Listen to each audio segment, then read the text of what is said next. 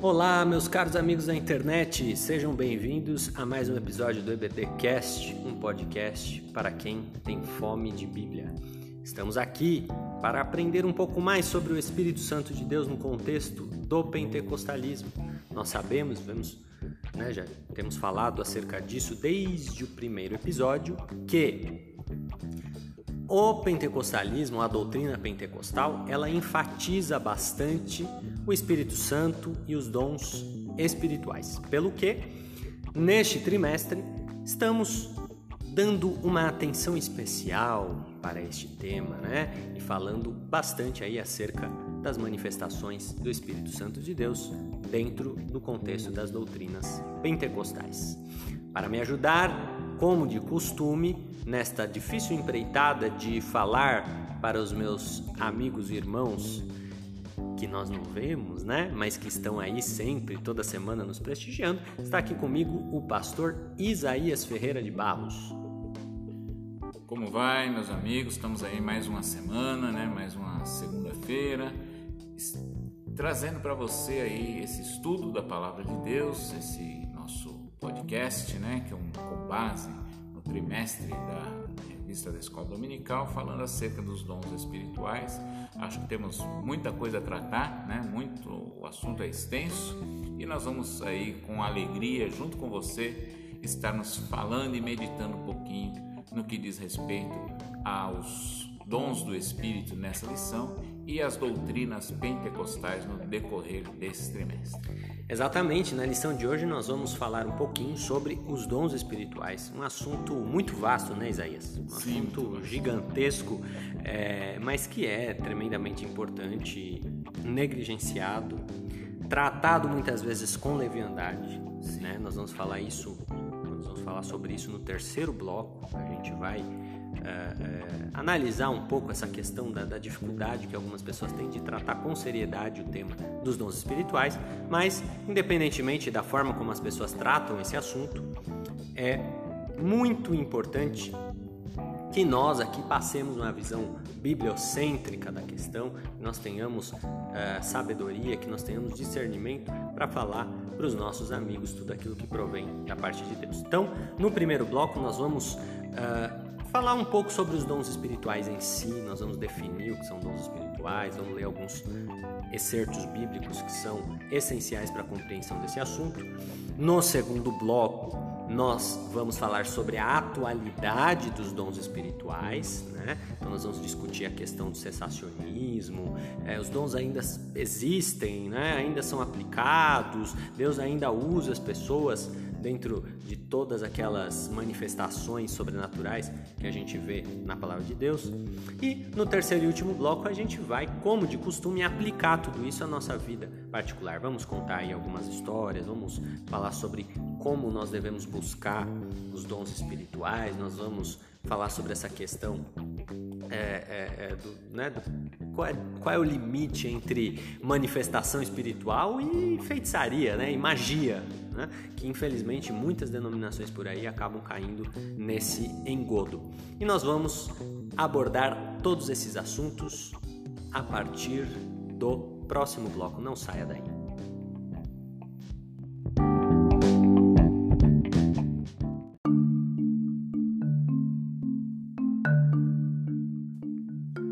Muito bem, meus caros amigos da internet, vamos lá.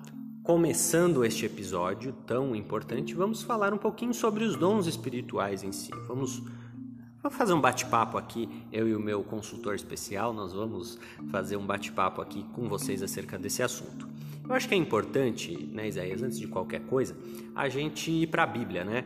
Qual que é o, o texto áureo, se é que podemos dizer assim, o texto áureo dos dons espirituais? Textual, os dons espirituais na nossa concepção aqui, né, vamos dizer assim, né, é Coríntios capítulo 12. 1 Coríntios capítulo 12, Paulo usa o capítulo todo para falar acerca dos dons espirituais, né? E tem algumas coisas que ele fala no, no decorrer de todo o capítulo, não vamos ler agora o capítulo, né? Mas é, que é necessário se prestar atenção Porque às vezes os, os, dons, Felipe, a gente já conversou sobre isso um pouco, né? Uhum. As pessoas resumem os dons só com aquelas coisas de, de fogo caindo do céu, uhum. de chão abrindo e coisa e tal. Mas Paulo fala assim: ora, há diversidade de dons. Uhum. Os dons são diversos. Paulo relaciona essa diversidade, né? Não só aqui em Coríntios, como em Efésios, ele fala, em Romanos. Então, há uma diversidade de dons muito grande, né? E as pessoas, quando leem, parece que só prestam atenção em poucas coisas, né? Do texto, né? E dão uma importância maior a umas do que outras, né? Então, é, por isso, como você falou já no nosso, na nossa abertura, a questão dos dons é negligenciada, né? E por e também eu vejo que há uma dificuldade de compreensão. As pessoas têm uma dificuldade de compreender a questão dos dons espirituais. Então acho que essa lição veio muito, num momento muito certeiro para a igreja do Senhor. É, e é interessante essa, é, essa insistência de Paulo, né, que esse capítulo de 1 Coríntios 12, do 1 ao 12, ele fala só sobre a questão dos dons espirituais, a gente é, convida o ouvinte a ler este capítulo aí em casa, não é curto, oh, oh, perdão, ele é curto. É, os 12 primeiros versículos eles são os principais acerca é, do tema, né, contidos aí nesse capítulo. E o que é interessante é que ele insiste muito nesse ponto. Olha, muitas são as manifestações, mas o Espírito é o mesmo. Exatamente. Né? Por quê? O leitor tem que, o ouvinte, perdão, tem que tomar cuidado para não esquecer que nós estamos falando de uma religião que estava nascendo. Né? Nós estamos falando de uma religião que, no momento em que o texto bíblico é escrito, estava nascendo. Você não tinha texto bíblico a não ser a Bíblia judaica, a Bíblia hebraica. Então, muitos dos fundamentos da fé cristã ainda estavam sendo transmitidos, ainda estavam sendo passados aos irmãos, aos cristãos, por meio dos apóstolos, por meio de cartas, né? Então existia muita bagunça teológica, né? Existia desde, por exemplo, os, uh, os gnósticos, que tinham uma influência muito grande, né? O ouvinte não, não esqueça isso, os gnósticos tinham uma influência tremenda no cristianismo primitivo e eles tinham a sua, né, o seu círculo, a sua roda ali de, de, de igrejas e de é, é, sua zona de influência que era muito difícil de, de, de desmontar. Né? Foi um trabalho muito grande dos pais da igreja, né? e isso até invadiu um, um pedaço do início do catolicismo sim, ali, sim. um tertuliano. Né? Então, é, foi um, um, trabalho muito grande dos pais da igreja para desmistificar o gnosticismo, que é uma loucura. A gente pode qualquer dia, né, Isaías, fazer um, um episódio só um episódio avulso que a gente está prometendo faz tempo. Pois é. tá faltando tempo para a gente gravar Faltando até os regulares, tempo, né? né? É verdade. Imagina para gravar os avulsos. Mas a gente pode, vamos, né, numa oportunidade aí falar sobre o gnosticismo, que era uma doideira. Então eles tinham, por exemplo, só para mencionar uma das loucuras do, do gnosticismo, que o Deus do Antigo Testamento era diferente do Deus do Novo, né? Que o Deus do Antigo Testamento era um Deus mau e aí vem o, o Deus bom, né? Que é, inclusive acho que falamos alguma falamos coisa disso, alguma coisa em Jó, né? Quando estávamos estudando Jó, de Jó nós falamos do Demiurgo, né? Primeiro segundo episódio de Jó nós falamos sobre isso. É, então é, o gnosticismo era uma doideira sem tamanho e bem isso foi desmistificado ali, né? Por Deus utilizando seus apóstolos. E aqui, Paulo ele tem uma insistência muito grande e fala assim, gente, cuidado para vocês não caírem num, num panteísmo disfarçado. É verdade. Né? Falar assim, olha, Deus mandou um, como para usar a terminologia dos gnósticos, né? Deus mandou um elm em mim, né? Que é o elm de curar. Deus mandou um elm no Isaías, que é o elm de profetizar. Deus mandou o elm no outro ali, que é o elm das línguas. Então, cuidado com isso, né? É, hoje em dia, o catolicismo acabou mergulhando num panteísmo disfarçado com a história dos santos, né? Sim. Então tem o santo que, que é o casamenteiro, tem o santo que é o das causas difíceis, tem o santo que é da cura, né? Tem o santo dos cegos, o santo do advogado, o santo dos médicos, tem o santo de, de cada uma das carreiras praticamente tem um. E assim, isso não existe, né? É, todos os dons espirituais, tudo que Deus coloca é, como capacitação especial para o ser humano fazer, provém do mesmo Espírito que é o Espírito Santo de Deus. Sim, é né? somente um Espírito, né? Paulo Exato. fala, insiste nisso, né? tanto aqui em 1 Coríntios quanto em Efésios capítulo 4, hum. se eu não me engano, ele insiste um só Espírito, né? Hum. E é esse Espírito não é outro senão o Espírito Santo de Deus. Exatamente. Outro texto bom para vocês lerem em casa é o texto de Romanos, capítulo 12, versículos 6 a 8 também fala sobre os dons espirituais. Mas, ok, estamos aqui falando sobre dons espirituais, mas a gente precisa definir, né, Isaías? O que que são dons espirituais? Sim, tem alguma, algumas definições, né, Felipe? Uhum. Tem, tem mais de uma definição, né? Mas se a gente observar, vai cair quase que sempre na mesma, mesma questão, né? Sim. Mas vamos lá, vou deixar com você essa definição. Então vamos lá. Na declaração de fé das Assembleias de Deus, é, você pode encontrar isso daí na internet, ou então pode comprar se você quiser, né? A declaração de fé na loja da CPAD, pela internet ou em alguma loja física aí na sua cidade. É, a declaração de fé ela dá uma decisão, uma, uma definição boa, como Isaías falou, não, não foge da, da, definição mais uh, geral da teologia, que é a seguinte: então, dons espirituais seriam capacitações especiais e sobrenaturais concedidas pelo Espírito de Deus ao crente para serviço especial na execução dos propósitos divinos por meio da igreja. Tá? Então, focaliza aí no capacitações especiais e sobrenaturais. Tá? Capacitações especiais e sobrenaturais concedidas pelo Espírito Santo. O Wycliffe, que é um, tem um, dicionário uh, de termos bíblicos, ele traz uma definição bem parecida que diz assim: capacidade ou poder sobrenatural conferido a um cristão pelo Espírito Santo, que lhe dá a capacidade de desempenhar sua função como um membro do corpo de Cristo. Tá? Então veja que é bem parecida né, a definição do Wycliffe, que vai, uh, uh, vai na linha do poder sobrenatural. Alguns falam Wycliffe, né? Já ouvi também falar em Wycliffe, eu nunca sei qual é o correto, né? Já ouvi gente falar Wycliffe, já ouvi gente falar Wycliffe. Então, é, é, enfim, fica ao seu gosto aí. Procura na internet, joga no YouTube lá e vê qual é o jeito certo, tá bom? De pronunciar o nome do dicionarista.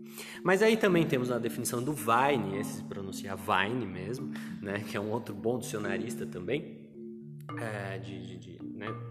enciclopedista de, de termos bíblicos, que ele diz assim que dons são as dotações de Deus aos crentes mediante a operação do Espírito Santo nas igrejas. Essa é a definição mais elegante, Isaías, na minha opinião.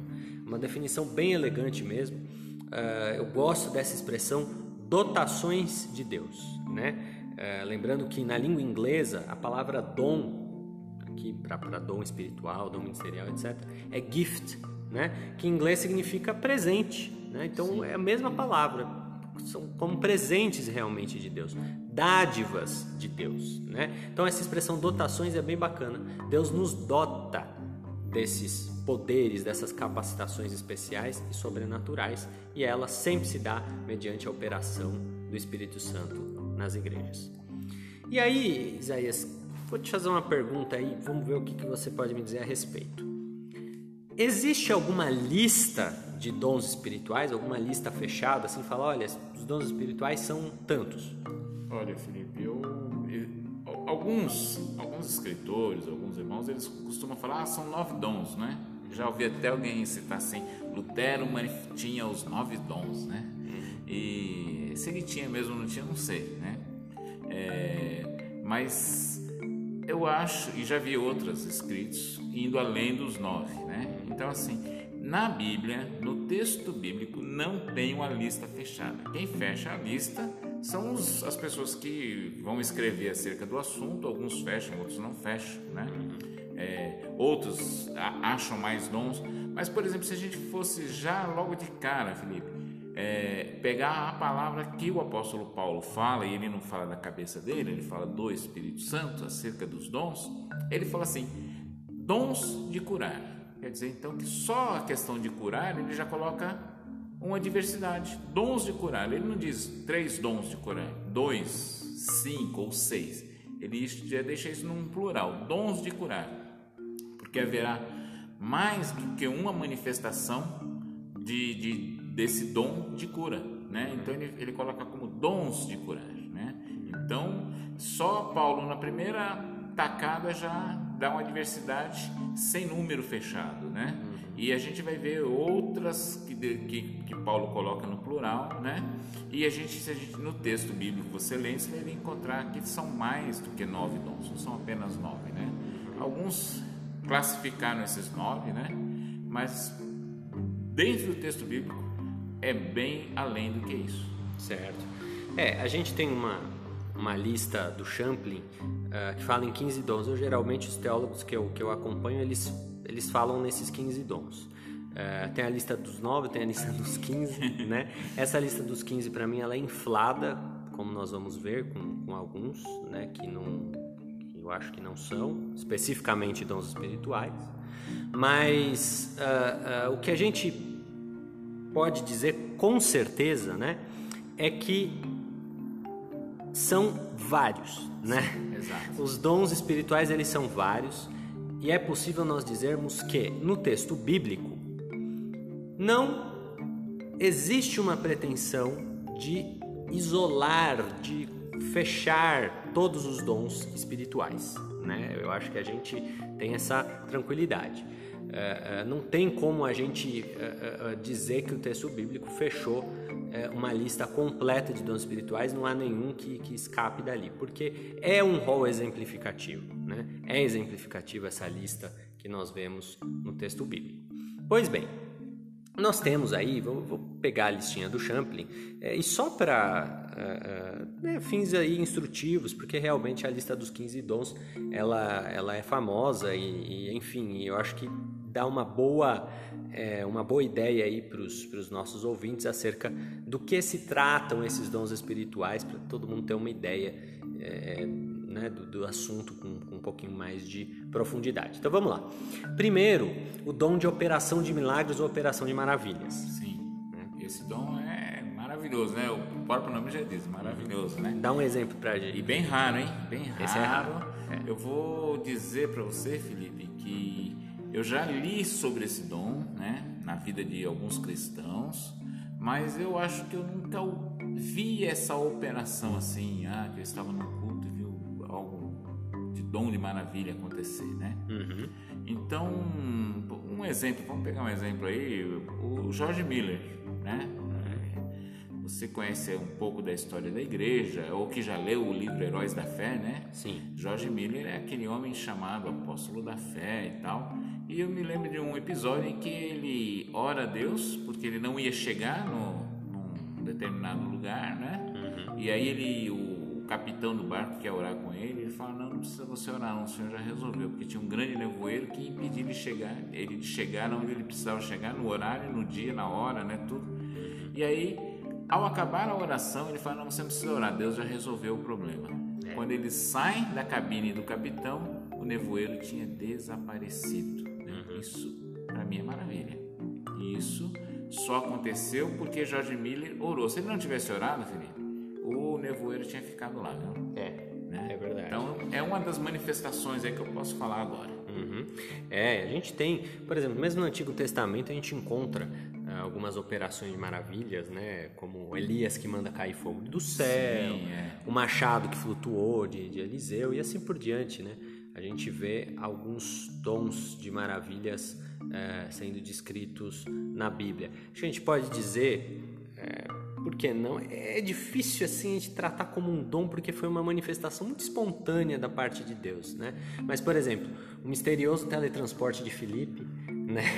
É. Apareceu ali no meio do, do deserto, né? Para é. pregar para o etíope. Então, é, são algumas manifestações que a gente vê dentro da palavra de Deus e que a gente é, é não consegue categorizar como outra coisa senão como é, maravilhas vindas da parte de Deus. Né? Tem, tem na história da igreja tem, tem vários relatos, né? sim, né? Dessas condições, situações de, de maravilhas, né? Sim. Que Deus faz e é, é, muita, é muito extenso. Uhum. Acho que essa questão é uma questão muito extensa, né? Uhum. Mas é, a gente tem aí relatos, né?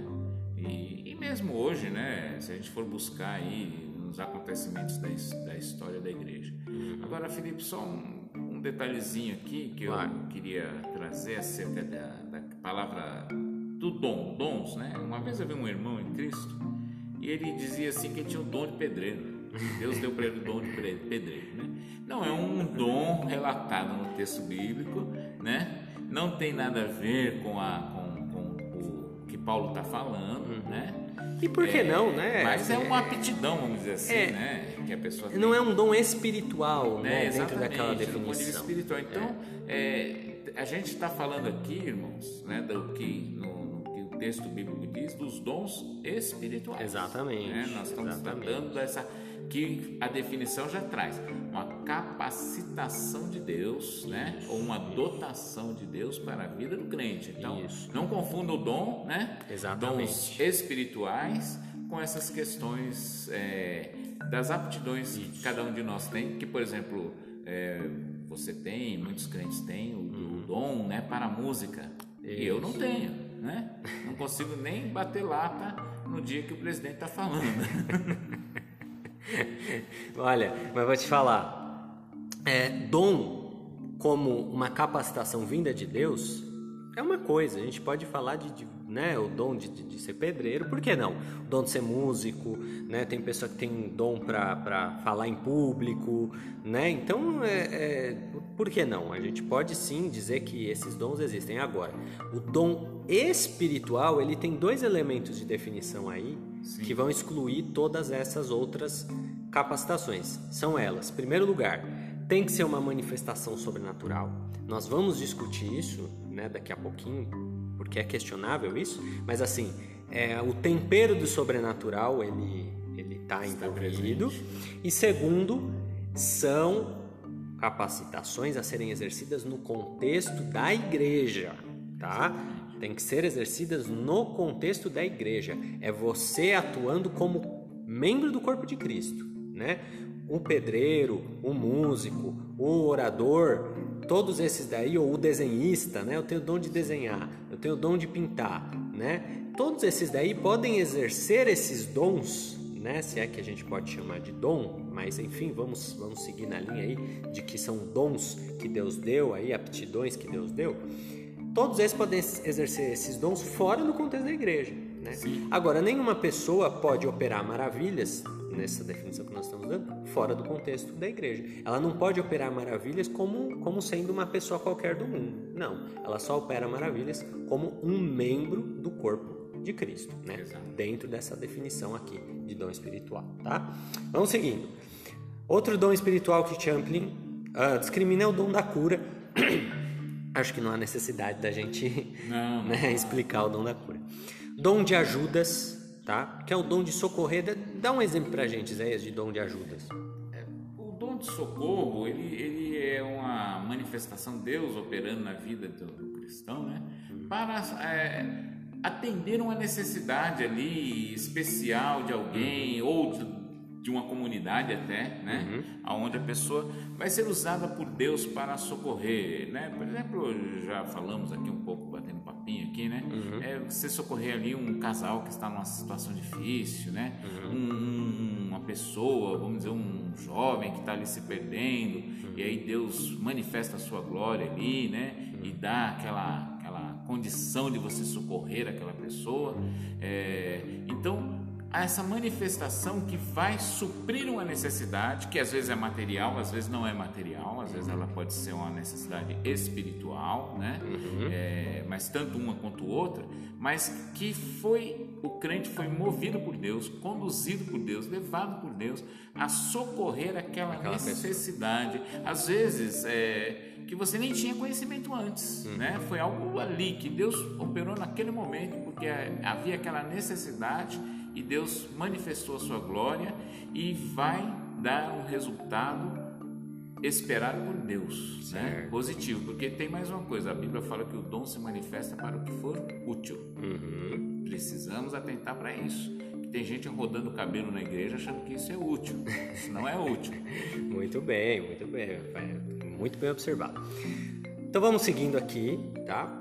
Dons de governos. Dons de governo são os dons de, de liderança, né? os dons Sim, de presidir uma, presidir uma igreja, uma igreja ou, ou por que não é, presidir uma família, né? de, de liderar ali um, né, um remanescente em algum contexto, em alguma situação. E também os né? trabalhos, né, de, os departamentos da igreja, né, Felipe? Esses dons também, também se manifestam nos certeza. departamentos da igreja. Com certeza. Ali um, um, um, como vamos dizer assim, por exemplo, aquele administrador de uma escola dominical Isso. que conduz bem aqui. Um grupo de jovens, é, um grupo de, jovens, né, um grupo de senhoras. Um grupo de irmãs. É. A pessoa, Deus opera na, vida dessas pessoas esse dom de governos ou de, de presidir, né? Alguns, alguns tradutores trazem como presidir. Sim. Nós temos também, posso pegar um exemplo desse dom de governos, é, que é uma manifestação espiritual, sim, é um dom espiritual, mas é, fora do contexto uh, uh, da, da, né, dos trabalhos, da, dos ofícios uh, eclesiásticos. É, um irmão uma vez deu um testemunho que eles estavam no avião e aí o avião começou a ter uma trepidação lá, excepcional, e era uma turbulência excepcional, o avião estava para cair, e aí começou aquele pânico generalizado dentro do avião, e Deus usou um irmão que estava ali dentro, né? ele conta esse testemunho, né? Que foi usado por Deus para tranquilizar todo mundo e falou: pessoal, vamos ficar quieto aí, todo mundo senta aí. Nem os comissários das aeromoças estavam conseguindo controlar o pessoal e ele, por meio do poder de Deus, conseguiu acalmar todo mundo e Deus segurou o avião no ar e eles foram bem é, até o fim, quando poderia ter amotinado né, aquela, aquele pessoal dentro do avião. E assim por diante, né, situações dessa natureza. Uh, o Champlin segue uh, na lista aqui, ele traz dom de apóstolos e dons de profetas. Aqui existe uma discordância, né, Isaías? Acho que da minha parte, da sua também, não sei. Sim, da questão mais ministerial. Exato. Esses dons aqui a gente classificaria como ministeriais, viu, pessoal? Dom de apóstolo e dom de profeta. Nós não temos tempo para explicar isso daqui aqui, né? Mas, enfim, em algum momento, quem sabe, a gente vai ter condição de explicar para os irmãos é, é, porque que esses não são dons espirituais propriamente ditos, né? Eles provêm de Deus, são usados no contexto da igreja, porém eles são melhor classificados como dons ministeriais, Sim, né? é, que são é, cinco. Esse é uma lista fechada, isso, essa é uma lista né? fechada. Que é, apóstolo, é a operação do Espírito Santo também, né? isso, isso, mas são de manifestação diferente, né? isso. Né? Esses são chamados ministérios mesmo, né? São aqueles ministérios que Deus dá uh, com, com, posições de ascendência dentro da, do, do rebanho, né? Para exercer ali uma tarefa especial de ascendência dentro do rebanho. Então são os apóstolos, profetas, pastores, evangelistas e doutores ou mestres, né? Então esses são os cinco dons ministeriais, sendo que o dom de apóstolos e o dom de profeta, esses dons já é, eles exauriram seus efeitos, né? E nós não temos mais esses dons hoje em dia? Não existem mais apóstolos e não existem mais profetas. Cuidado, profeta do, no sentido de dom ministerial. Sim, não de, né? de título, né? Porque alguns usam essas duas palavras, né? Isso. E tem gente até usando que é, como é que diz? Nós falamos muito Profetiza? no livro de Jó, não, no livro de Jó é o que Abraão, Abraão, Isaac, Jacob, patriarcas. Tem gente ah, usando até é, o né? título de patriarca. Mas eles usam isso como título, isso. né? E não como a, a Bíblia realmente revela como dom. Isso. E até porque agora, inclusive, é o próximo dom da lista, que é o dom de profecia. Né? Ah, mas dom de profeta e dom de profecia é diferente? Nesse contexto, sim. sim. Dom de profeta é um dom ministerial, daquela lista fechada de cinco lá. E o dom de profecia é o dom de profecia que você conhece, né? que é o dom de receber revelações da parte de Deus acerca de passado, presente e futuro, fatos ocultos. Né? Não é adivinhação. Não é adivinhação, cuidado, pelo amor de Deus. com adivinhação. Pois é. Né? Porque tem, tem, Felipe, no meio da igreja também tem aqueles que querem manifestar o dom de adivinhação, né? Ao é. invés de ser o dom de profecia. Tem o cara que adivinha o CPF, né? Ô fulano, é. seu CPF é tal. Né? Então, é, tem infelizmente a placa tem do carro, placa do carro, né? e coisa e tal, os profetas do Facebook, né? Os Isso, profetas do Orkut, né? Que antigamente Procura aí no YouTube, lá. Profeta do Orkut. É, aí você, você vai, vai ver. descobrir o que, que é o espírito de adivinhação. Exato. Então, não confunda. Aqui, Isaías, entra muito aquilo que você falou agora há pouco, com, com toda a propriedade, que é o critério da utilidade. Exatamente. Né? Dom espiritual é útil. Se não tem utilidade, não é dom espiritual. Né? Qual é a utilidade da pessoa chegar para você e falar seu CPF é tal? Né? Então, isso é completamente inútil. É, não caia nessas bobagens, tá?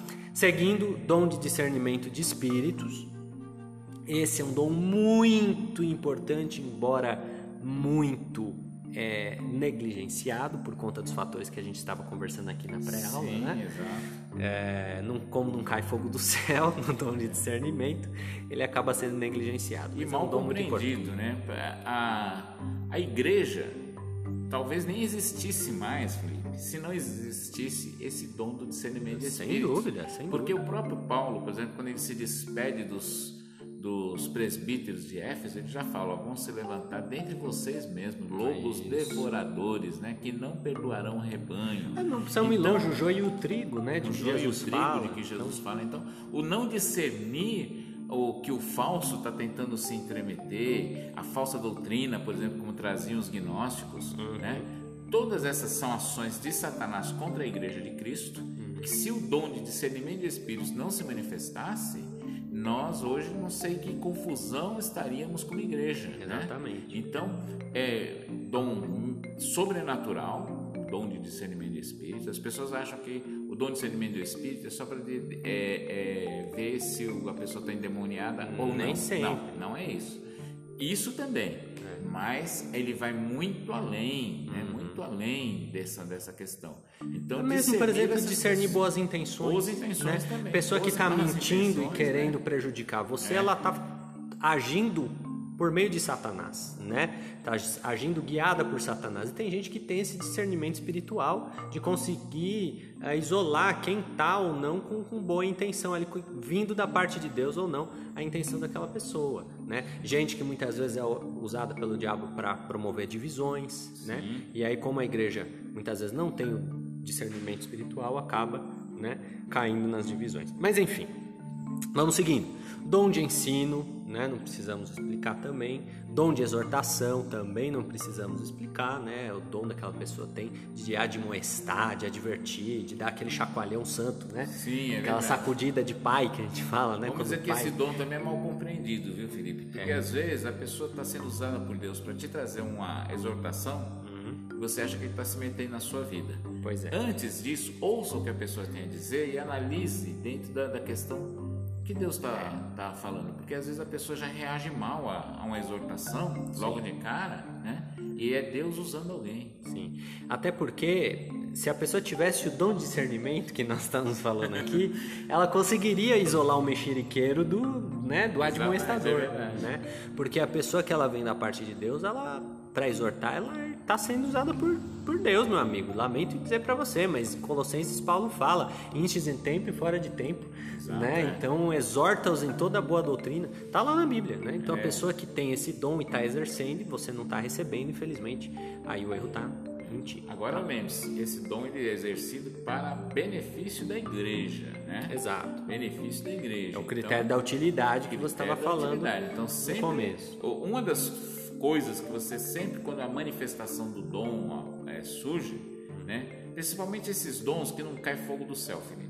É, né? é. Que as pessoas ficam só impressionadas com, com o fogo do céu, Isso, com o com o poder, número a do glória, CPF. Né? Isso, as manifestações de Deus, elas são realmente poderosas. a bola de gordura, É. né? A pessoa se Mas às vezes Deus está se manifestando de forma mais silenciosa e você não se apercebe disso. E se a gente levantar o contexto bíblico, Felipe, muitas vezes há uma ação de Deus, tanto no Antigo quanto no Novo Testamento, silenciosa. Deus está operando e trabalhando sem fazer cair fogo do céu. Verdade. Rapaz, agora eu vou precisar da sua ajuda, Isaías. Dom de fé. O Champlin coloca esse dom na lista. Nós dois concordamos que esse dom espiritual tem que estar na lista, né? Mas Paulo também, né? É, pois é, o próprio como, Paulo né? põe, então não tem como. Ah, mas eu queria que você explicasse para mim que fé que é essa aí? É a fé do cristão? É a fé que todo crente tem? Como é que é isso? Olha, a fé, vamos dizer assim, que existem duas definições dessa questão da fé. Né? Uma coisa é a fé, aquela fé que está inclusa na salvação. né? Paulo fala que eh, a fé vem de Deus. Né? Ninguém tem a, a fé para a salvação, para crer em Cristo, se ela não vier de Deus. Né? Porque eh, Paulo fala que a graça, essa graça foi manifestada, né? E que ela essa, a graça nós só compreendemos e podemos viver a graça pela fé. E a fé como dom de Deus, do ponto de vista, até Judas, se eu não me engano, fala isso, a fé comum. Ele fala: Quero vos exortar a batalhar pela fé comum, que é a fé de todo mundo que crê. Todo aquele que crê em Cristo tem fé em Jesus, em, na, na, Sua palavra, em tudo que é manifesto dentro da palavra de Deus. E é um dom, porque é um Paulo dom. fala em Efésios que, que é um dom que vem de Deus, Sim, né? Sim, se você traduzisse Efésios para o inglês, como você falou, vem como presente. É o gift, exatamente. É. Porém, esse é um dom que não é um dom espiritual nesse sentido que nós estamos falando Sim. aqui, né? É um dom espiritual no sentido de que provém do Espírito Santo de Deus, mas no contexto do plano da salvação, né? Plano da salvação, exatamente, que todo crente tem. Exatamente. Todo, todo crente tem essa Se fé. a pessoa é cristã, convertida em Deus, ela recebeu o dom da fé de crer em Cristo. Agora, o dom da fé, do ponto de vista do dom espiritual, né? Uhum. Ele é diferente ele é aquele dom onde, através da fé, as, as maravilhas de Deus vão acontecer. Perfeito. O poder de Deus vai se manifestar. Né? Uhum. Aí eu vou, de novo, não é que só, só tem ele, mas ele é, é marcante na história da igreja. Vou apelar de novo, Felipe, o Jorge Miller. Né? Sim. Com aquela fé que ele tinha, de não ter conta bancária, Isso. de não comprar é, o pão para o dia seguinte, e é. todos os dias de manhã ele alimentar não centenas, mas, mas milhares de crianças com, dentro do seu orfanato, com base na oração que ele fez à noite. Deus Exatamente. suprir a necessidade todos os dias. Pois todos é. os dias. Gente, né? você imagine esse sujeito, quanta intimidade ele não tinha com Deus. Ele não tinha despensa no orfanato né? Ele não tinha, ele achava, ele tinha essa convicção em Cristo que ter dispensa era falta de fé. E não era só né? um orfanato, não, eram vários. Eram, acho que três, parece, três, né? E, então os prédios dos orfanatos estão em pé até hoje lá na Inglaterra. Sim, e ele alimentava essas crianças todos os dias com alimentos que provinham da oração dele. Ele orava e Deus mandava Deus as pessoas. Alguém, Deus enviava gente Deus que nem sabia o que era aquilo ali. Né? Eu nem, o cara batia na porta lá e falava: Olha, eu sou padeiro lá em outra cidade, se não me engano, ficava em Bristol né, isso, os orfanatos isso, dele. E aí o cara chegava de outra cidade e falava assim: Olha, eu sou padeiro lá em Manchester e eu trouxe aqui para você um caminhão cheio de pão. Não sei porquê, mas eu tenho um, uma visão e sonho me incomodando de vir trazer isso aqui aqui. Né? Então, assim, como nós brincávamos aqui na pré-aula, não recomendamos, né? a menos que você, meu amigo, Movido tiver uma Deus. intimidade com Deus, como George Miller tinha, Aí, meu amigo, aí manda bala, né? Agora, se você não tem essa intimidade com Deus, é, é arriscado, né? Melhor desenvolver essa intimidade primeiro, antes de você fechar a sua conta bancária, né? E Sim. viver só de, de, doações, né? É que, então... é que nós falamos, dentro da história da igreja, temos muitos testemunhos dessa operação, desse dom da fé. É. Não só Jorge Miller, muitos outros é, crentes em Cristo, até talvez não tão conhecidos, né? Como Jorge Miller. Uhum mas que é, através da fé, a gente vai até apelar para o próprio livro de Hebreus, capítulo 11, que fala da fé, né? Uhum. Moveram, moveram reinos, né? Através da fé moveram Isso. reinos, é, pararam rios, é. né? Diz que derrubaram fortalezas. Noé condenou o mundo né? através Noé da fé. condenou o mundo através da fé. Então essa manifestação desse dom da fé é algo, é, nem usar essa palavra, mas vou usar, sobrenatural, uhum. né? Algo é, que fica claro uma manifestação do poder de Deus através da vida de alguém. Né? Então acho que, resumindo, Felipe, uhum. a gente vai falar muita coisa, vamos ficar sempre dentro do próprio questão, né? Uhum. É, são essas manifestações sobrenaturais de fé de pessoas usadas por Deus para realizar grandes obras. Muito bem. E para fechar a lista aqui do, do Champlin, nós temos o dom de palavra de sabedoria, palavra de conhecimento, dom de línguas e interpretação de línguas. Né? Então são os dons aí de uso uh, da palavra, né? Da, da, língua, digamos assim. Né? Primeiro para dar uma palavra de sabedoria, também a palavra do conhecimento, revelar ali alguma, alguma coisa que estava oculta, né? ou seja na Bíblia ou fora da Bíblia, mas sempre é, é dentro é, de um contexto uh, de função dentro do, do, povo de Deus. E o dom de línguas, o complexo, discutível, né? E, Sim, desde, desde o início da igreja, o dom de línguas é, é dar trabalho. Dá né? trabalho. Tanto é. é. que Paulo escreve, é, 1 Coríntios, capítulo 12, capítulo 14, ele vai enfatizar essa questão. Por quê, Felipe? Talvez do ponto de vista sobrenatural, uhum. tá? algo, uma manifestação sobrenatural, o línguas é o mais comum. Uhum. E as pessoas talvez é, é, têm dificuldade de lidar com isso, né? E começam a achar que isso é o mais importante. Uhum. Né? Eu me lembro de um culto que eu fui uma vez e uma grande Santa, Ceia, Santa Ceia muito grande, muita gente, milhares de pessoas naquela Santa Ceia, uhum. né? pelo menos umas duas ou três mil pessoas estavam ali. E meu irmão começou a falar língua, língua, língua, ah, muito alto, uhum. muito alto, chamando a atenção da igreja. A igreja parou, né? Uhum. Ela foi até o altar, se dirigiu à esposa do pastor que ele estava em línguas, falou, falou, falou, falou línguas, parou e desceu. E aí Paulo fala assim, se Paulo estivesse nesse culto, né? É. Ele ia perguntar, e a edificação? Pois é. Né? Pois então é. as pessoas acham que ah, não vai dar para discutir o assunto línguas aqui, ele é muito extenso, né? Sim. né? Mas acho que o, o falar em línguas é uma manifestação, mas tem toda uma orientação para lidar com esse dom. Né? Uhum. Porque o dom de línguas, quando não há interpretação, ele é para edificação sua, pessoal, você e Deus, né? Vão ali, não estou dizendo Aí vou falar com Paulo, não estou falando que é proibido falar língua na igreja, não, mas fale consigo mesmo com Deus. Não chame a atenção da igreja. Uhum. Não queira que, ah, todo mundo fala, nossa, o irmão fulano fala línguas maravilhosas. Olha como ele fala línguas, né? Não, a línguas não é para isso. Lembra da palavra que não é minha, é do Espírito Santo, através de Paulo, para o que for útil. Qual é a utilidade da língua estranha, Felipe? Pois é. Na minha opinião, só posso ficar com aquilo que Paulo disse. Para uhum. minha edificação pessoal. Perfeito, perfeito. É isso então, acho que podemos fechar esse bloco e vamos continuar o assunto dos dons espirituais, principalmente a questão da atualidade dos dons no bloco seguinte. Mas, não Felipe, saia daí. Vamos só dar uma, uma pitadinha Sim. nesse último ponto que você colocou de Champlin, que uhum. nem toda manifestação de poder sobrenatural procede do Espírito Santo. Isso é bem importante, Isso é bem é importante. importante. Né? Fique aí com a pulga atrás da orelha tá? Porque essa questão do, de manifestação de poder sobrenatural é muito relevante dentro do contexto dos dons espirituais e a gente vai abordar isso daí no próximo bloco. Não saia daí.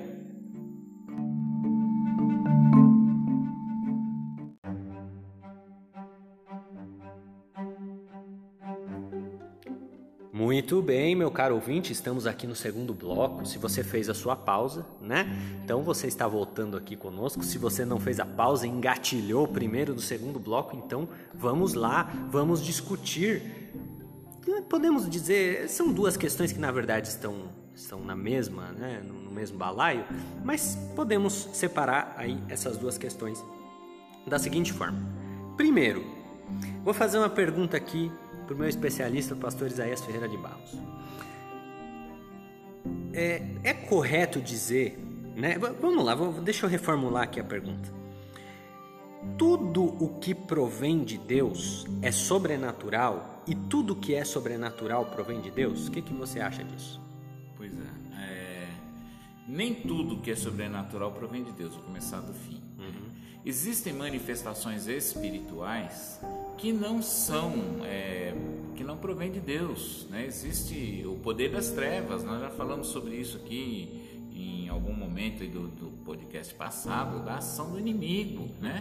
E existe é, é, as manifestações que são sobrenaturais, porque quando a gente fala, usa essa palavra sobrenatural, Felipe, a gente está se dirigindo ao que? Ao mundo espiritual. Uhum. Né?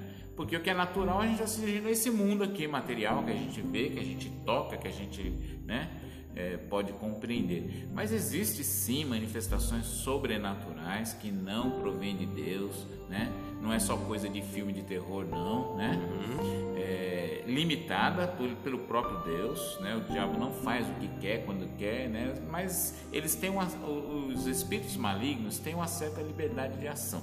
Né? Falamos um pouquinho disso lá na lição de Jó, exato, né? Exato, exato. Então, por exemplo, vou pegar um exemplo bíblico, né? Não vou nem pegar um exemplo ah, de religião X ou Y ou de, de, de fulano e ciclano. Vamos pegar um exemplo bíblico aqui, né?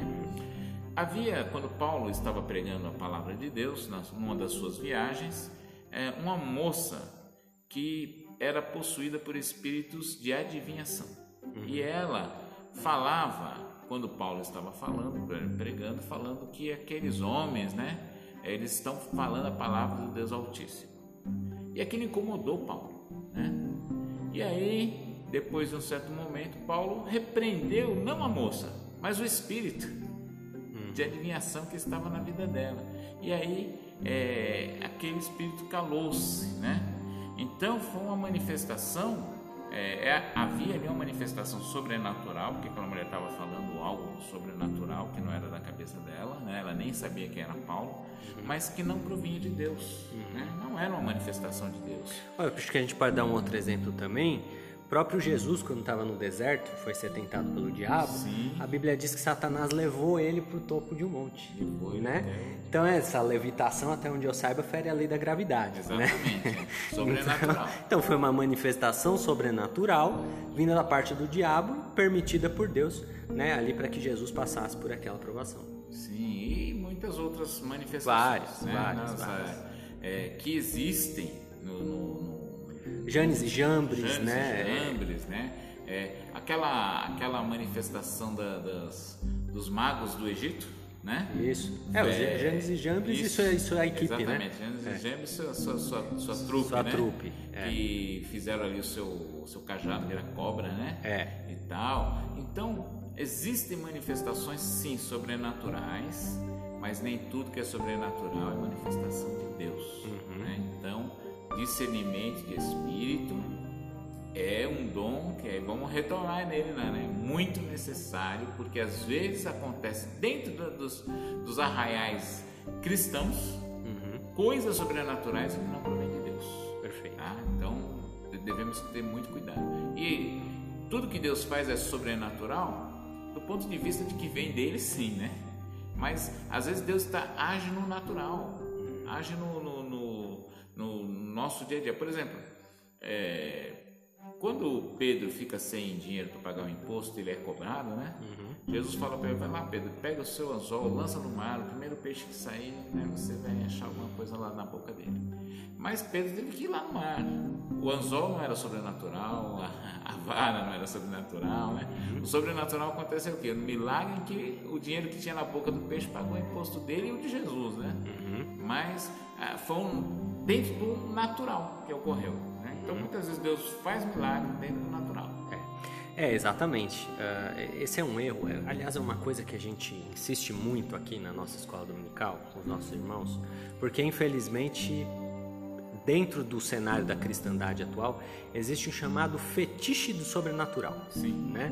A pessoa acha que tudo que não é sobrenatural não provém de Deus. É, é do, né? é do mundo. Então, por exemplo, é, tem gente que tem uma doença terminal, mas se recusa a tomar remédio. Não, por que, que eu vou tomar remédio? Eu vou ir lá na, na igreja tal, né? não vamos falar aqui é. para né? na igreja do arco-íris ali da Rádio Leste, sabe aquela ali, né? Então vamos lá na igreja tal ali que o pastor ali ele ora e cura e não sei o que e aí com o que que acontece? Eu já ouvi, eu já vi casos assim a pessoa vai e morre, né? Morre dizendo que tinha um remédio disponível para tratar, uma cirurgia disponível para tratar, né?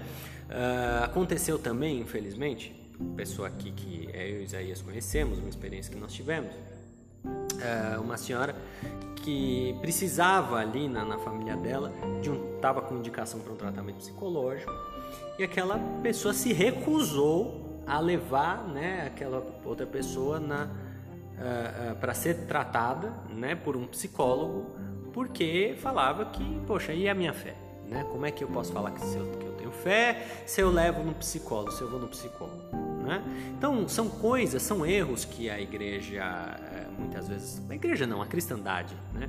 muitas vezes comete, que nós precisamos denunciar. Né? Tem aquela história, eh, é uma anedota, né? mas é uma anedota muito é, interessante e verdadeira do sujeito que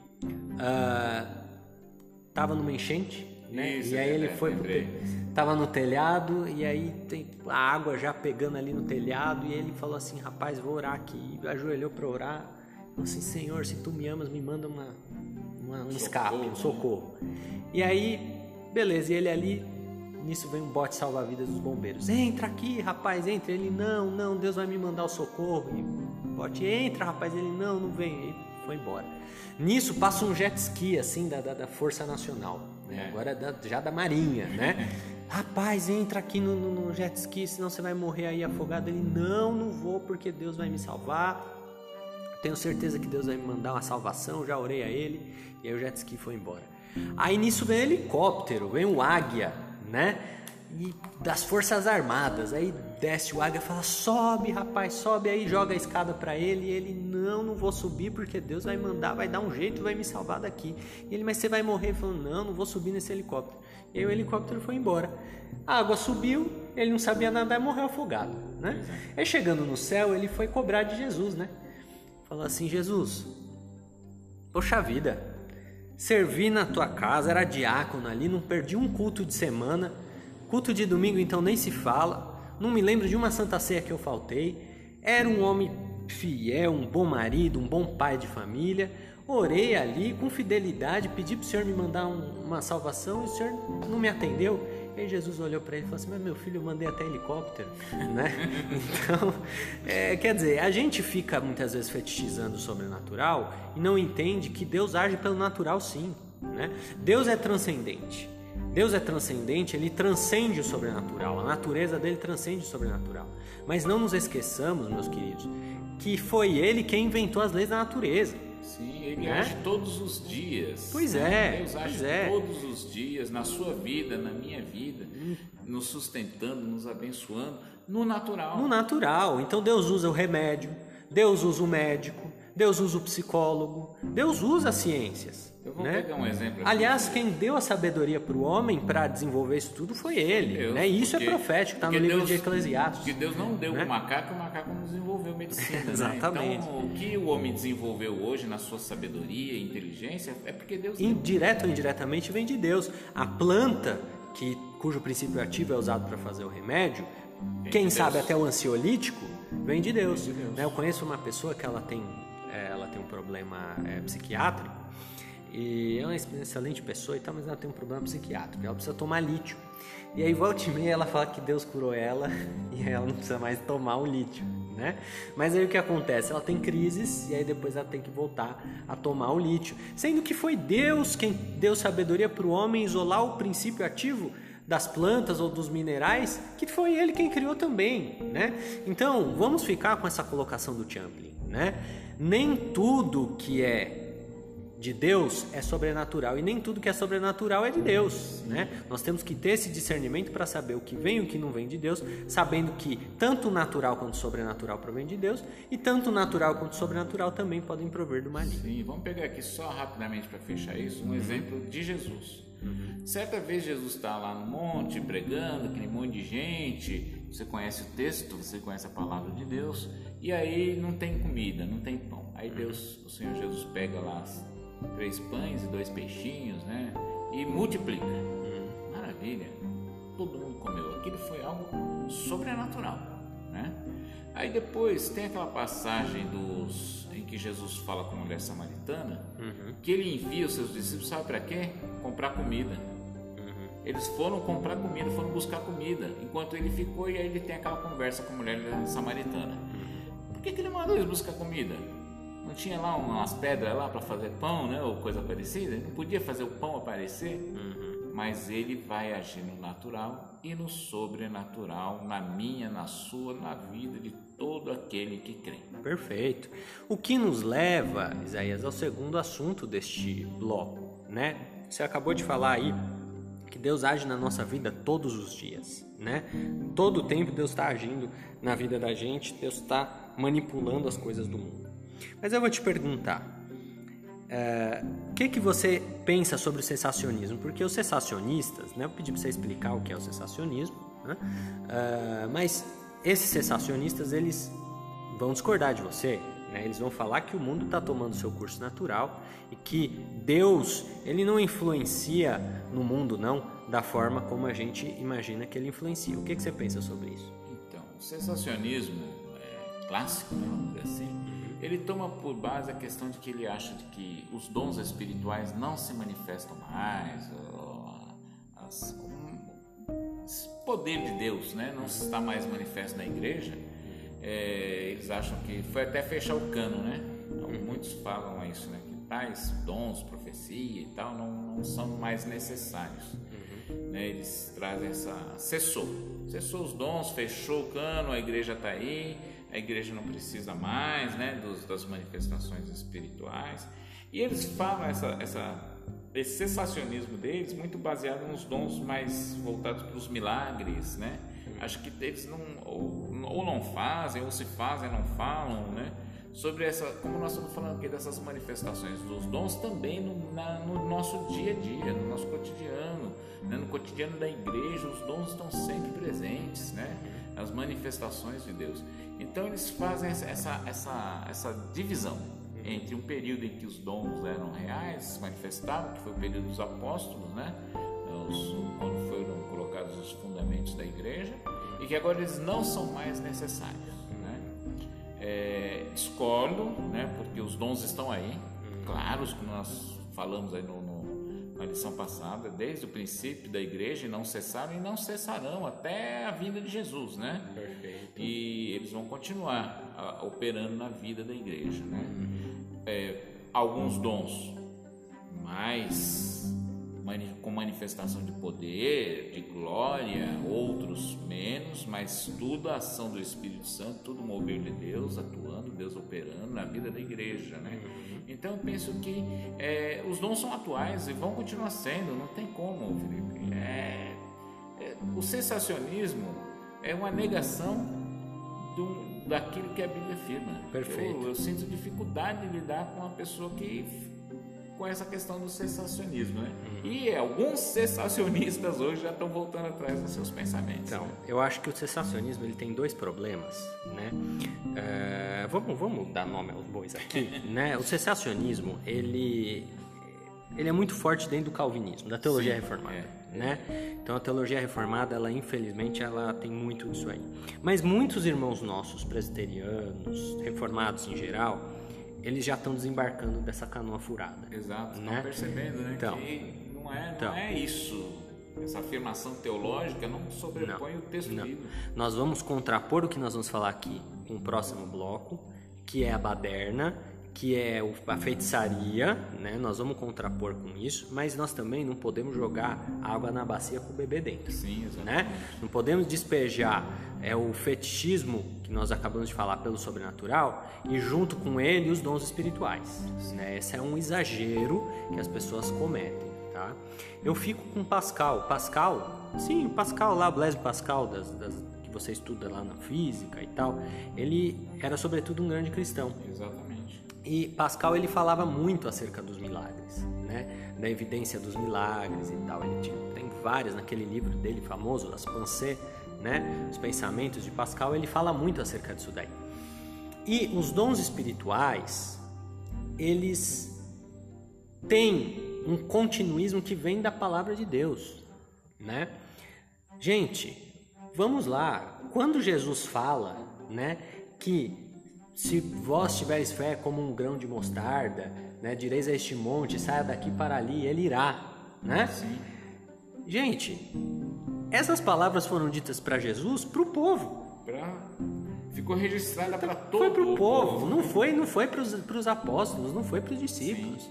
Essa palavra Jesus falou para o povo, né?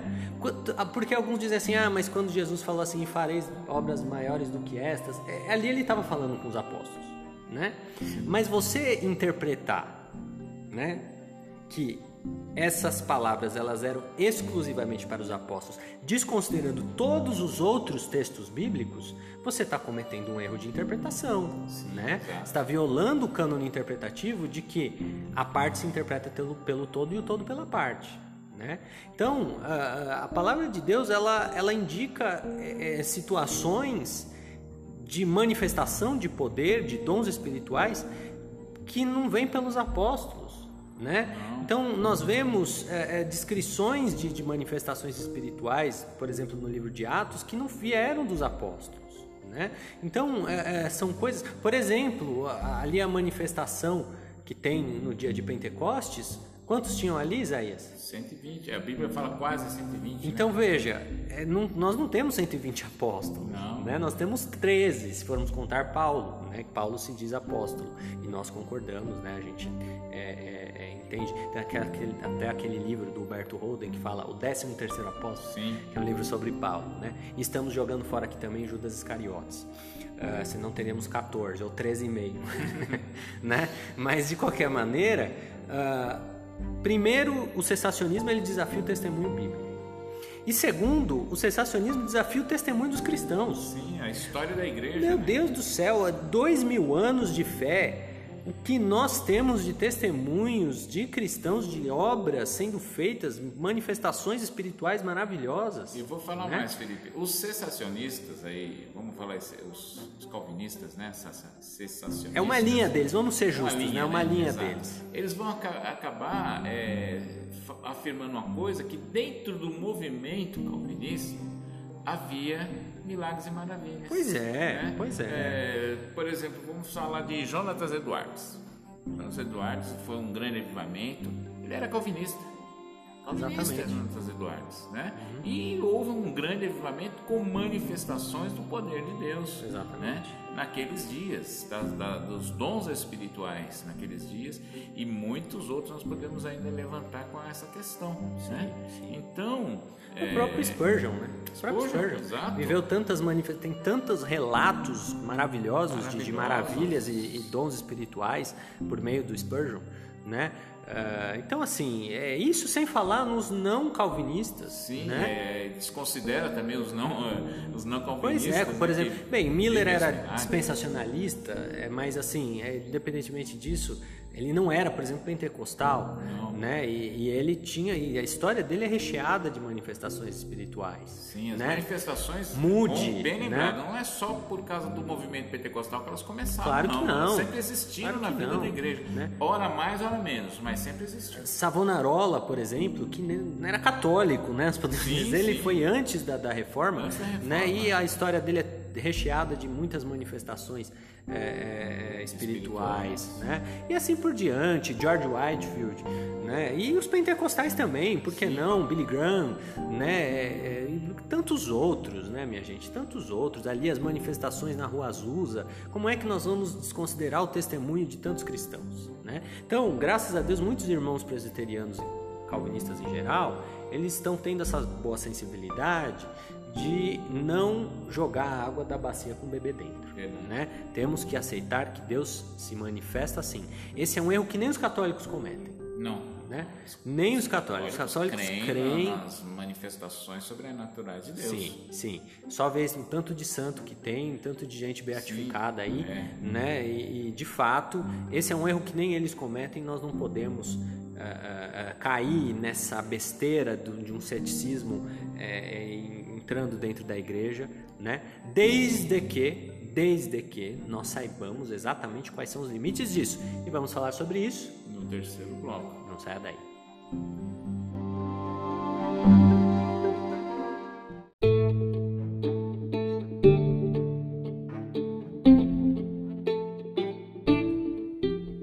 terceiro e último bloco deste episódio que está pegando fogo, mas é um assunto muito bom, né? Um assunto que dá um um trimestre inteiro, né, Isaías? Dá, dá.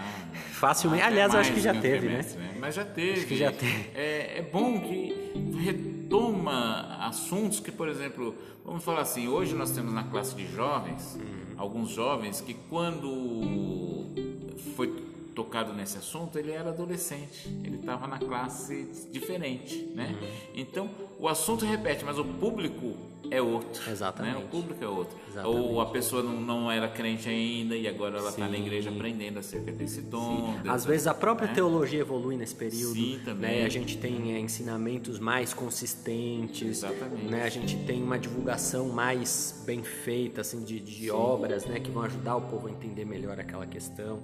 Então, é, é enfim, é isso aí. 11, nós estamos indo para 11 anos já de parceria na EBDs aí. Assim. Exato. O tempo voa, né? Deus, Começamos em 2010, já estamos aí indo para 11 anos, portanto.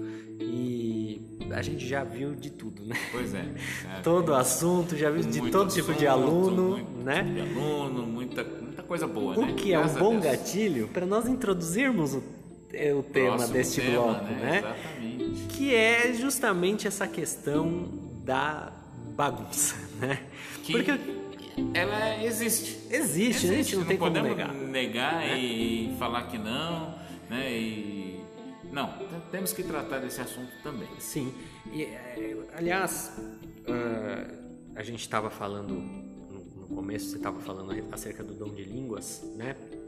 E aí você estava falando acerca de uma irmã que que ficou lá falando um tempão em línguas e ninguém entendeu lufas e foi aquele, né, aquela situação é, meio é, constrangedora, constrangedora, assim, é, é, perplexa, né? E eu lembro aqui de um, uma denominação que tem ali na Celso Garcia. Aliás, tudo que é bom e o que é ruim está na Celso Garcia, né? É impressionante. você abrange muita coisa. Você que não é de São Paulo, né, e vier para São Paulo, não deixe de passar pela rua Celso Garcia, vai lá do começo dela, lá na Rangel Pestana, lá no Braz, e vai até o, até, até o Carrão, né? né? Então, vai até o fim dela que você vai ver de tudo, meu amigo. Você vai chorar, vai rir, vai se alegrar, né? Vai, vai ter de tudo ali. E tem uma igreja ali, é, que é de uma senhora, né? É, não vou falar o nome dela porque ela até é conhecida, é, mas é uma senhora japonesa lá, que aí as conhece, que ela tem um negócio que é de altar de sacrifício.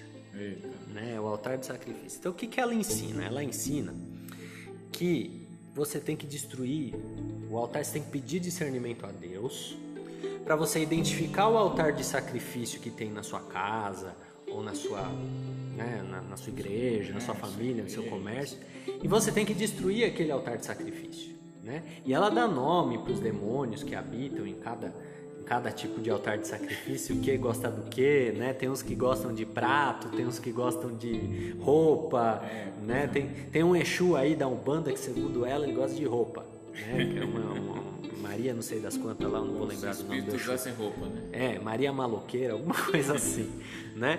É, mas ela tem esse negócio aí. E aí conta-se testemunho, né, da parte dela, está no livro dela, inclusive, de uma, de uma pessoa na Argentina, em Buenos Aires, que falou que a cidade estava sendo assolada por um demônio, que o altar de sacrifício era um, um templo de Exu que tinha lá, ou de voodoo, sei lá o que, que tinha lá em Buenos Aires.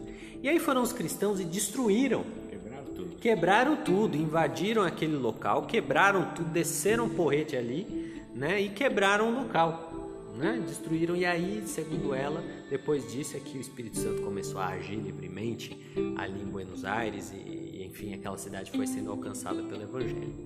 E a gente olha essas coisas e a gente fala assim, rapaz, qual é a diferença disso daí para o que a pitonisa fazia, a pitonisa de Saul fazia? Nenhuma. Né? Então, assim, é, qual é o limite, Isaías, entre dom espiritual e feitiçaria? Porque muita gente tem dificuldade de compreender isso daí, né? Eu penso, Felipe, que uma das coisas que, assim, até falei sobre essa questão, acho que no início dessa, desse trimestre, questão espiritual, a questão dos milagres, das maravilhas, das manifestações espirituais, elas têm que ser bíblicas. Uhum. Assim como um avivamento, ele precisa ser bíblico. O limite é a palavra de Deus. Perfeito. A palavra de Deus é o nosso nosso mapa, né? É onde a gente vai. Aquilo que, que a Bíblia não, não orienta e aquilo que a Bíblia reprova deve ser evitado, né? E existem algumas, algumas manifestações. Vou falar, por exemplo, você falou essa daí, eu vou falar uma que eu ouvi uma vez no rádio de uma igreja conhecida aqui de São Paulo também, né? Já foi até mais famosa, hoje ela é menos famosa, né? O pentecostal. E que o pessoal lá, por motivo que eu nem sei exatamente qual, decidiu que precisava ungir a cidade de São Paulo. Hum. Vamos ungir São Paulo, né? Uhum. Porque é unção com óleo, é a manifestação do Espírito e coisa. Alugaram um helicóptero subiram sobre a cidade, sobrevoaram a cidade, derramando óleo lá de cima, né? Dizendo que estavam ungindo São Paulo. Olha, a Bíblia quando fala de unção e no contexto da Igreja de Cristo, não no contexto de Israel, porque no contexto de Israel havia a unção do profeta e a unção dos reis né? e do sacerdote. No contexto da igreja de Cristo, só tem um tipo de unção, que é a unção para os enfermos. Né? Exatamente. Né? E a Bíblia ela dá uma instrução muito clara sobre unção. É, está alguém entre vós enfermos? Enfermos, chame os presbíteros da igreja, unjam com óleo, a oração da fé salvará o doente. E ponto. Não tem mais outra unção, não tem unção de pastor, não tem unção de profeta, não tem unção. Essas outras unções é invenção do homem, não são direcionadas pelo Espírito de Deus, porque o Espírito de Deus não vai falar, nem fazer e nem mandar fazer nada que fere aquilo que ele revela na sua, na sua palavra, palavra. Por mais tem boa igreja, vontade que tenha. Zéias, tem igreja que dá de lembrancinha óleo de unção. Óleo de unção. E tem, Já visto tem igreja que vende, bem caro. Vende, né? Tem é, uns que é, vendem. Pois é. Dá congresso, sabe? Congresso de jovens, aí dá, dá óleo de unção de lembrancinha. Unção, né? Uma vez eu encontrei uma jovem num emprego que eu tive muitos anos atrás, uhum. e ela estava com a, era num centro cirúrgico, né? Então ela estava com aquela roupa do centro cirúrgico, né? E ela estava com a mão enfiada assim no bolso, passando nas coisas, né?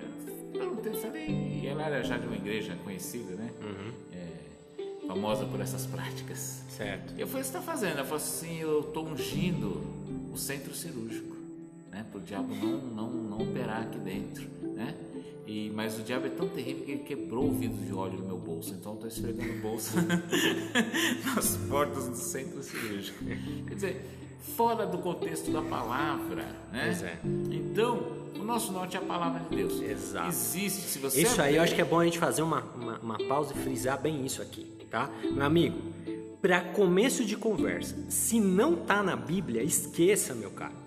Se não tá na Bíblia, esqueça, tem que estar tá na Bíblia. A Bíblia é o teu manual de conduta dentro da fé. Sim. Nada que você precise saber acerca da teoria e do exercício da fé tá fora da Bíblia e, nem, e principalmente contrário a ela. Aí então, né? meu Deus do céu. Ao contrário, né? porque é. tem gente que é, consegue dizer, ah, Deus me mandou fazer tal coisa, mas é contrário à palavra de Deus. Pois é. Né? Por exemplo, você vai ver, por exemplo, que você falou do. Ungir mortos, por exemplo. É, ungir é, mortos, é um exemplo de uma coisa que é contrária à palavra de Deus. Né? Quebrar as coisas, né? Que nem o pessoal quebrou aí. Isso. Ah, você vê Paulo no Areópago, Paulo não quebrou nada. Olha, mais deuses do que tinha lá no Areópago. E nem atacou a, a, a fé daqueles gregos, uhum. naqueles seus deuses, né, no seu panteão. Uhum. Não, ele usou o, o argumento deles mesmos para lhes anunciar a Cristo. É então, é, tinha muito tempo atrás, aí, no, no, no início da, da, da, da, vida da igreja, né? Uhum. Você falava que os crentes eram os quebra-santo, né? Lembra disso? Tinha né? isso. Esse, termo, tinha né? Isso. Teve um rolo aí com, com um programa de televisão, lembra disso? Foi um escândalo. Isso aí. tudo desnecessário. Não, não, Completa não... é o que você falou, completamente contra a palavra de Deus. Contrário à né? palavra do Senhor. Isso, é, a, a igreja precisa ser o povo da paz, os pacificadores, a Bíblia fala. Nós não fomos chamados para brigar com religião, nós fomos chamados para anunciar Cristo. Exato. Né? E é isso que os apóstolos fizeram. E com relação, Felipe, agora vamos dar uma Aliás, o que a gente vê, quem estava querendo quebrar o quê?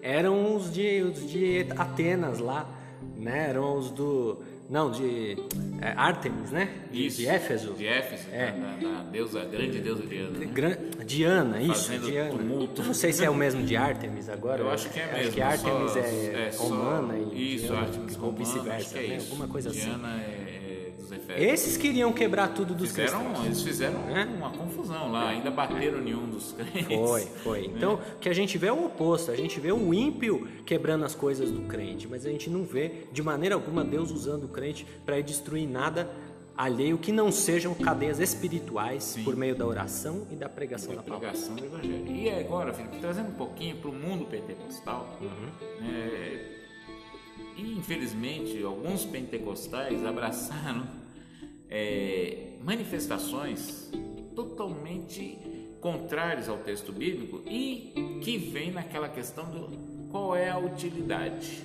Uhum. A Bíblia vai falar, ela faz essa afirmação que as manifestações, os dons espirituais é para o que for útil para a vida da igreja e para a edificação do corpo de Cristo e para alcançar o não, aquele que não crê ainda, que ainda não, não tem a sua fé em Jesus, né? Então é para isso que os dons se manifestam. Aí, você abre aí, você pode abrir, não precisa nem ir lá não, não vai lá não, recomendo que não vá. Mas você abre a internet aí nos, no YouTube, quantos vídeos de igreja do povo rodando, virando. Unção é do riso. A unção do riso, a unção do ventilador. Tem um camarada que fica rodando os braços, não sei se você já viu isso. A unção do ventilador, a unção da largatixa, que o camarada gruda na parede, né? Quais são as funções disso? Nenhuma, a não ser para confusão. E no texto que nós lemos de Efésios, é, Efésios não, é, Coríntios, termina falando assim que Deus não é Deus de confusão. Né? Exatamente. Né? Então Deus não está nessa confusão, meus irmãos. Perfeito. Deus não está. O que está são manifestações carnais, Isso. né? Carnais, homens carnais querendo ser mais que o outro, né? É, e querendo mostrar que ele tem poder, que ele é isso, que ele é aquilo. Alguns que dominam dominam os crentes com essas manifestações, Opa. né? E quando alguém é contrário, ele ameaça aquelas pessoas, né? Eu já vi tanta coisa, Felipe, nessa, nessa caminhada cristã, né? Uma vez eu vi, foi dois profetas brigando, batendo boca, um dizendo que era Deus, o outro falando, não, Deus sou eu. Né? então, são, são coisas incríveis infelizmente acontece. É. Né? Infelizmente, é o joio semeado no meio do trigo e que tem causado muito prejuízo na vida de muita gente, é muita gente abandonou a vida de uma igreja sadia pentecostal, uhum. porque foi atrás desse tipo de coisa, desse tipo de manifestação. Uhum foi é, chocado né, com essas coisas e hoje está até longe dos caminhos de Deus por causa dessas, dessas é, bagunça. É verdade, a é palavra é essa aí mesmo, Felipe. Não, é. não dá para passar um pano aí nesse negócio, não. É bagunça, bagunça mesmo. Balbúrdia. Falta de respeito, de reverência e alguns que chegam no limiar da feitiçaria, sim. Sim. É, você quer ver uma outra coisa que é feitiçaria disfarçada também e, e miscuída dentro da igreja? Um negócio chamado bibliolatria. Bibliolatria é o negócio de usar a Bíblia, o, né, o livro, o livro, o livro, o livro, como um oráculo. Sim. Né? Uma vez eu fui num lugar, fui num lugar inclusive com, com um amigo comum nosso aqui, com o Pedro Paulo, nosso grande amigo aqui da, da nosso ouvinte, da tá Bertioga, nosso ouvinte, sempre nosso, conosco. Está sempre na escola dominical. Isso. Né, nosso nosso parceiro aqui de, de, congregação. E a gente, da nossa congregação, né? não estou falando da denominação, estou falando da, da nossa congregação aqui na Moca. Setor 110. Exatamente. E a gente, uma vez, a gente foi numa, numa determinada igreja, e a gente foi lá naquela igreja, é, e aí fomos lá num culto de oração, né? É, é uma. É Assembleia de Deus, é outro ministério. É. a gente foi lá naquele lugar e aí nós fomos num culto de oração, uma oração boa, sabe, fervorosa. E aí, quando chegou no fim, começou uma dessas manifestações aí que você falou de unção do ventilador, unção do peão, né? Começou a unção da Beyblade, né? Então começou essas loucuras ali no meio do depois, logo depois da oração. E a gente já achou aquele negócio meio estranho. Em um determinado momento, um irmão que estava ajudando ali a conduzir aquela oração puxou uma irmã ali pelo braço, falou assim: "Fala um número". Aí ela falou 17. Aí ele foi, pegou a Bíblia e foi contando 1, 2, 3, 4, 5 no índice. 17 livro. Aí abriu no 17. Fala outro número. Aí ela, 12. Aí ele foi e abriu no 12, capítulo 12. Fala outro número. Aí ela, 15. Aí o texto falava qualquer coisa aleatória lá e ele leu e falou assim: ó, tá vendo? Deus está te mandando falar isso, isso, isso, assim, assim. assim. e isso é bibliolatria, você está usando sim, sim. o livro como um oráculo. Né? Isso não tem o menor cabimento. Primeiro, porque a ordem dos livros na Bíblia ela é aleatória. Sim. Não foi feita, essa ordem não foi Deus quem determinou. Né? Que o que Lucas vem depois de Mateus, né? Então isso não tá, né? Que Colossenses vem é, depois de Coríntios, que Apocalipse é o... isso tudo foi foram homens que organizaram assim. Começa por aí. Segundo, que já falamos aqui nesse podcast também, que a numeração de capítulos e versículos não é original. Tirando a única exceção do livro de Salmos, a numeração não é original. Ela foi criada por homens que queriam, Sim, né, e fizeram leitura, facilitar né? e fizeram bem, né, de, de- de dividir ali foi um bom trabalho, Um bom trabalho, um trabalho útil. Então isso é completa, isso é um oráculo. Né? Você poderia estar fazendo isso com qualquer outro livro, como por exemplo o pessoal faz muito também com aquelas caixinhas de promessa. Exato. Né? Meu pai, que é o pastor setorial aqui no setor 110, ele tem uma cisma terrível com caixinha de promessa. Não por causa da caixinha de promessa em si, que aquilo lá não tem. Se você né, tratar aquilo como né, versículos Sim, para é, você pra ler. você ler no tudo dia, ah, eu bem. vou meditar nesse versículo Isso, hoje, né? ok, é, tudo bem, é, faça, faça assim, né? Não tem nenhum pecado nisso. Agora, o problema é que o povo usa aquilo como oráculo. Né? Exatamente. Ai meu Deus, estou prestes a ser é, demitido. Deixa eu sacudir aqui, aí sacode a caixinha de promessa, ora e puxa, um Puxa o versículo. versículo. e- O, a própria, a próprio tema da- do negócio já diz, é promessa, não tem exortação, não tem Então, repreensão, pois é. não tem condenação, Pois né? é. Como se a Bíblia não tivesse essas coisas. Então. né? então o que vai sair dali, Felipe, é palavra boa, Então, é pois promessa, pois é. né? Então assim, é, Então não é assim que funciona, é assim que crente. É funcionam isso que a gente quer te dizer. Não é assim que funcionam as coisas espirituais. Aí vem sempre alguém que fala assim: ah, mas e o Urim e o Tumim? Ah, mas e quando eles tiraram sorte lá para escolher Matias? Meu- Meus irmãos, vamos, vamos, vamos com calma que o Andor é de barro, né? Segura a onda, já que já estamos falando de, é. de, de idolatria, então vamos com calma que o Andor é de barro, tá? Que, vamos com calma com o Andor que o santo é de barro. Meu amigo, não vamos pegar coisas que a Bíblia mostra para fatos isolados, né? E transformar isso em lei. Tá? Vamos, vamos, vamos por aí, tá? Primeiro lugar é isso. Também não vamos puxar coisa de outra dispensação que Deus trabalhava de outra forma para resolver aqui, tá? Outra coisa, outro detalhe importante. O aleatório, a sorte, a tiração de sorte, ela não é absurda dentro do contexto certo. Quer, quer um exemplo? Posso te dar um exemplo? Distribuição de processos. Quando o sujeito vai lá na justiça e distribui um processo, ele é distribuído aleatoriamente. Sim. Ele vai para alguém, para um juiz, para uma, né, quando- tem vários juízes numa determinada comarca, várias varas numa determinada comarca, aquele processo é distribuído aleatoriamente, né? E aí, meu caro, pergunta a você, por que que é distribuído aleatoriamente? Porque naquele contexto, aquele é o melhor processo de solução. Tá certo? Então, naquele momento específico dos discípulos, aquele era o melhor processo de escolha. Na verdade era Né? o único que eles tinham. Era o único e assim, dentro daquele contexto, fazia sentido. Né? Agora, quando você pega e transporta isso para um meio de manifestação espiritual, você está fazendo algo que a Bíblia não faz. E Né? também, Felipe, só um detalhe nessa questão do, do capítulo 1 de Atos dos Apóstolos. Uhum. Essa, essa ação foi feita anterior ao derramamento do E Espírito. tem mais essa também. Que Jesus disse. Ele vos guiará em todas as coisas. Muito bem. Por exemplo, veja que, por exemplo, para Matias foi feito isso. Tem, quando Deus separa Paulo e Barnabé, eles estão orando, a Bíblia diz que eles estavam orando, havia lá na igreja profetas, havia doutores, havia os, os apóstolos ali buscando a Deus, na face de Deus. Aí o Espírito Santo disse: Separai-me a Barnabé e a Paulo para a obra que eu os tenho chamado. Veja a diferença. Exato, é bem Eles diferente. não tinham ainda isso, essa manifestação do Sim. Espírito. Então eles usaram esse recurso, né? Mas Deus já Uhum. E, ve- mudou. e veja, daí, mudou. mas veja, mesmo por exemplo, é comum a gente ver, por exemplo, vai, vamos lá, a gente está fazendo um, ah, uma, uma escola dominical aqui no- com os jovens, isso é comum a gente ver o que eu vou narrar.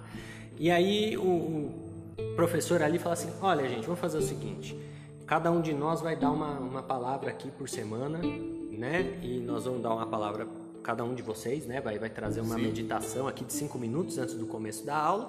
E aí vamos fazer o seguinte, vamos sortear. E aí ele vai lá e sorteia, escolhe aleatoriamente quem vai ficar em qual dia. Veja, é o aleatório. Sim. Mas e daí? É, é naquele contexto esse processo é adequado.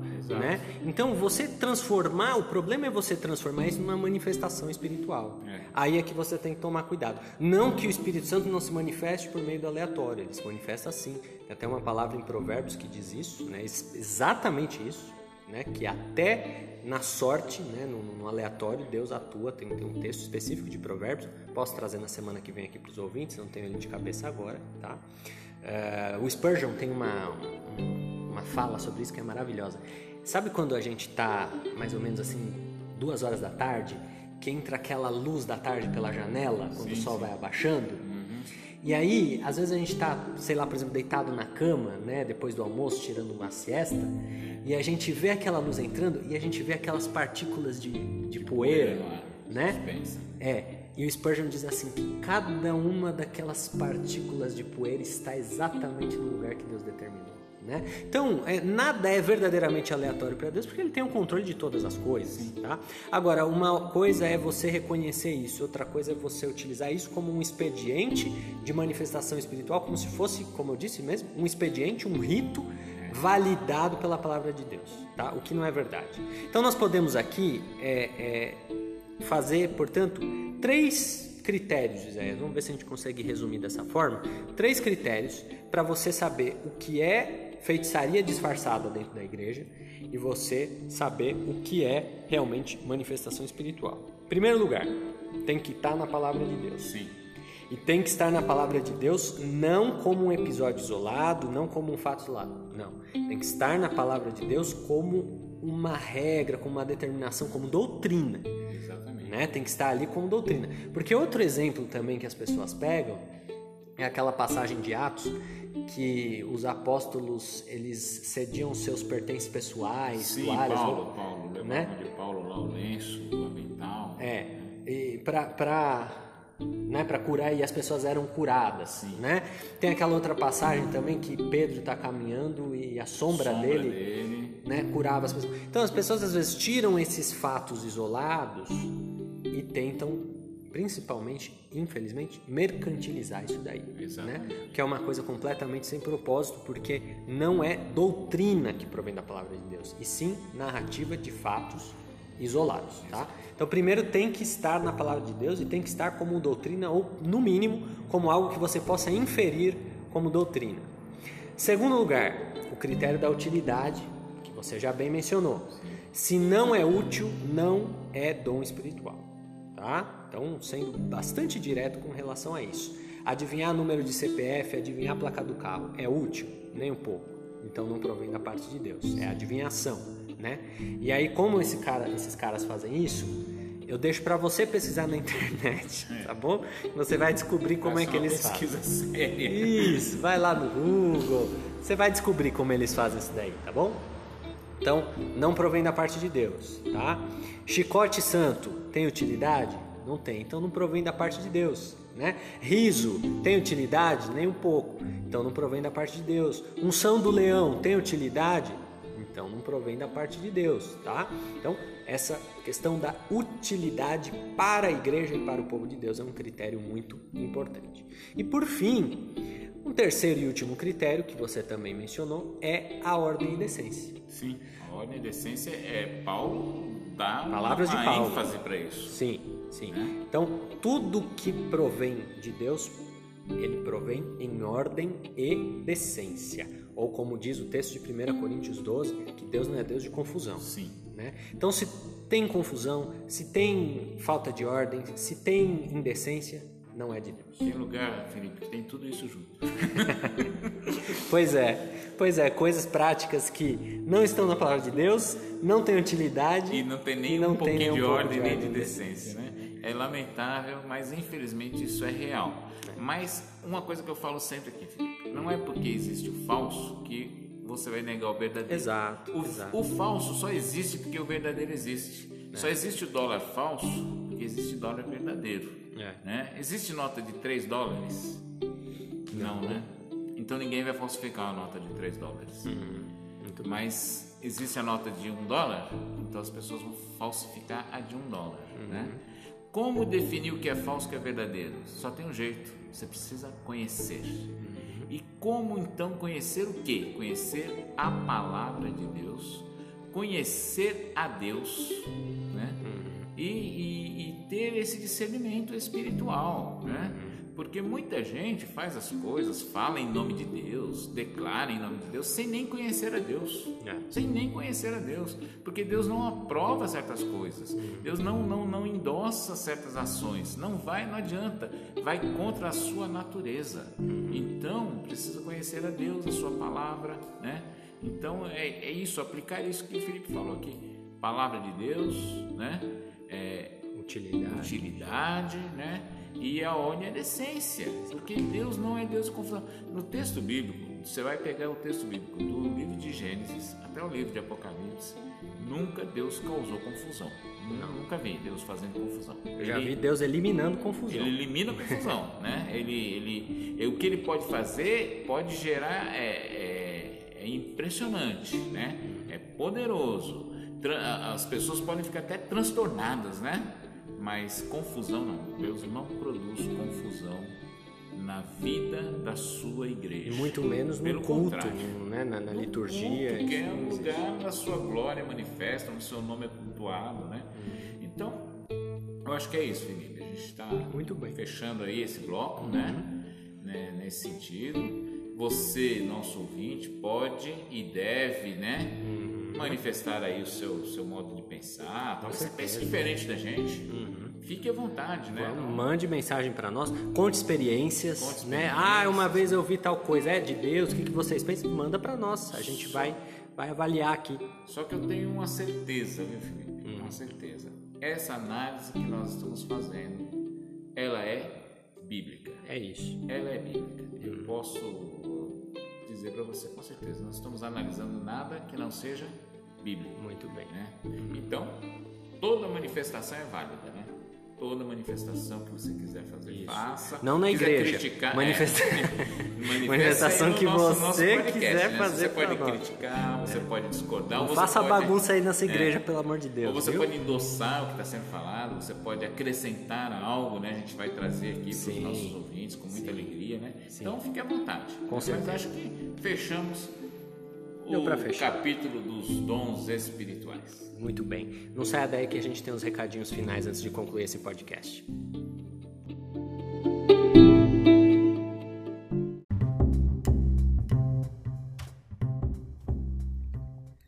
E é isso, pessoal. Então, com isso nós encerramos o episódio de hoje. Eu queria agradecer a você que nos honrou com a sua audiência. Para a gente é realmente muito legal ter a sua participação aqui conosco. Eu quero lembrar que se você tiver algum comentário, sugestão ou crítica para fazer, encaminhe aí para o DDD 11 987 340071, repetindo 11 987 340071. Quer se despedir, pastor Isaías? Quero deixar aqui meu abraço a todos os que nos acompanharam nesse momento e convidando você a estar sempre sintonizado conosco, acompanhando aí os trabalhos que estarão sendo feitos na sequência desse. Um abraço, fique com Deus, muitas bênçãos na sua vida. É isso aí, um forte abraço.